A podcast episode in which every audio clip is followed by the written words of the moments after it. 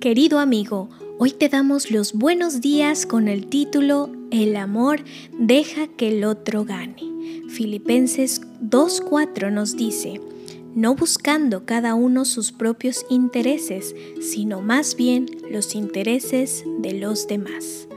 Por desgracia, la obstinación viene en todos los modelos de esposos y esposas. Defender tus derechos y tus opiniones es una parte esencial de tu naturaleza. Sin embargo, es perjudicial dentro de una relación matrimonial y quita tiempo y productividad. Además, puede generar una gran frustración a los dos. En realidad, ser obstinado no siempre es malo.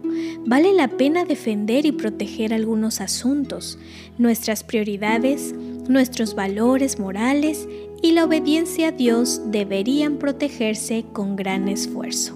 Sin embargo, demasiadas veces discutimos por temas insignificantes, como el color de la pintura para la pared o la elección de restaurantes. Solo hay una manera de salir de puntos muertos como estos y es encontrar una palabra que sea lo opuesto de la obstinación. Una palabra que encontramos es la amabilidad. Esa palabra es disposición. Se trata de una actitud y un espíritu de cooperación que deberían impregnar nuestras conversaciones.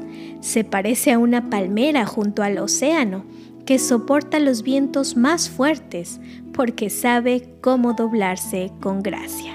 Y el mejor ejemplo es Jesucristo, como se le describe en Filipenses 2. Sigue la evolución de su amor desinteresado. Filipenses 2.5 nos recuerda, haya pues en vosotros esta actitud que hubo también en Cristo Jesús la actitud de la disposición, la flexibilidad y la sumisión humilde significa entregar por el bien de los demás lo que tienes derecho a reclamar para ti mismo. Lo único que se necesita para que sus peleas actuales continúen es que permanezcan atrincherados e inflexibles. Pero cuando uno de ustedes dice, estoy dispuesto a hacer las cosas a tu manera en esto, la discusión se termina de inmediato. Y aunque llevarlo a cabo quizá te cueste algo de orgullo e incomodidad, has hecho una inversión amorosa y duradera en tu matrimonio.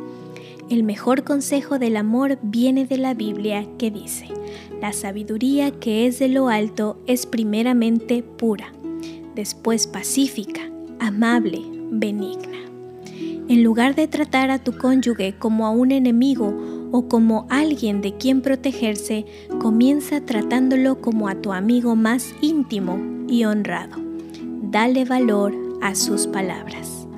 El desafío de hoy nos invita a demostrar amor al decidir ceder en un área de desacuerdo entre tú y tu cónyuge. Dile que pondrás primero sus preferencias. Oremos. Nuestro Dios y nuestro Padre, este día queremos obrar con humildad. Danos paciencia al tratar conflictos con nuestros semejantes de tal manera que podamos encontrar alegría en nuestro diario vivir. Todo lo pedimos en el nombre de Jesús. Amén. Así que ya saben amigos, para ganar hay que ceder primero. Bendiciones.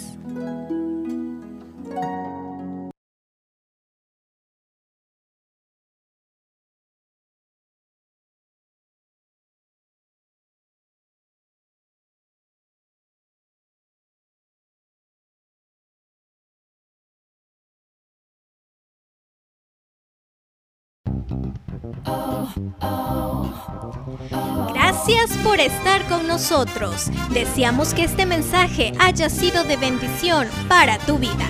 Recuerda compartir con tus amigos este mensaje de amor y esperanza. Síguenos a través de Facebook como Radio Riviera Adventista. También encuéntranos en Spotify y Anchor.fm.